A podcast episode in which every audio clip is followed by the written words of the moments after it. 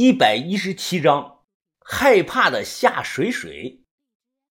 从下午到傍晚，天色擦黑，我一直蹲坐在旅馆外抽着闷烟，打量着周围形形色色的路人。小轩过来，紧挨着我坐下。云峰，咱们那天晚上身上出现过一个不速之客，还记得吗？你记得？你是说那个偷果子的人吧？当时太黑，隔了有几十米远，连那个人是男是女都分不清啊。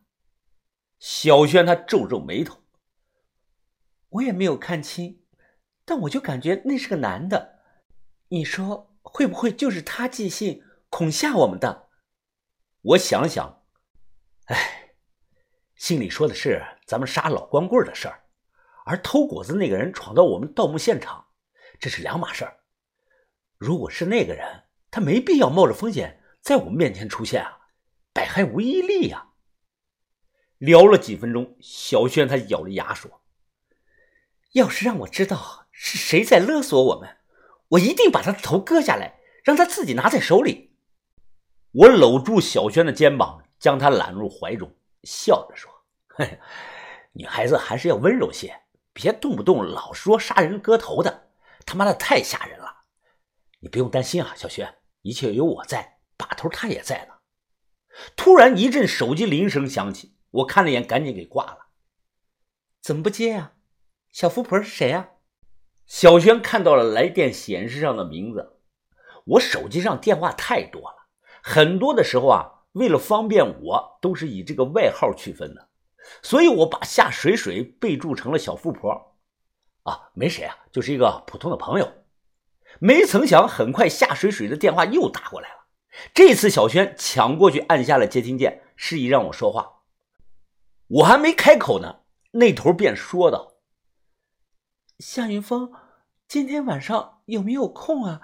要不你来我家吧，我很害怕。”喂喂，信号不好，我这里听不太清楚啊。喂，小轩掐着我腰上的肉，用力的转了一圈，疼得我顿时是呲牙咧嘴啊。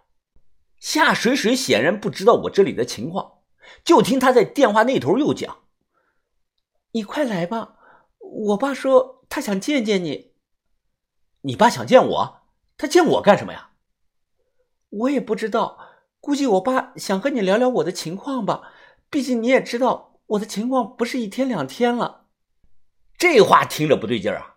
怕越描越黑，我随便应付了两句便挂了。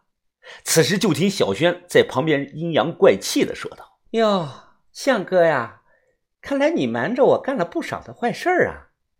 大晚上的，人家都让你去家里了，还要见家长商量情况，是怎么个情况呀？你是不是没有做安全措施？”不小心把人家的肚子搞大了，胡说八道，乱讲！我和他就是普通的异性朋友。上次豆芽仔抓那个大鱼，就是卖给他了。你又不是不知道这件事儿。再说了，我向云峰是习武之人，做事讲究坦坦荡荡、光明磊落的。我他娘的说没干，那就没干。我对人从不是表面一套背地一套的。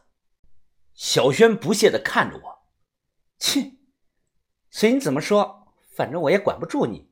我说什么你也不会听的。晚上十点多，我应约打车到了夏水水家这个大别墅的门口。夏水水站在门口等我。晚上她穿的比较随便，一身高档名贵的毛绒睡衣，脚上踩着双兔子毛的棉拖鞋，连袜子都没穿。不过她的脸色看起来不太好，脸上没有什么血色，可能是卸了妆这个原因，还能看到有点黑眼圈。他家的家具是纯中式的复古风，但屋顶上那富丽堂皇的水晶吊灯和实木楼梯的这个样式啊，又是欧式的风格，所以他家里给人一种中西风合璧外加富丽堂皇的感觉。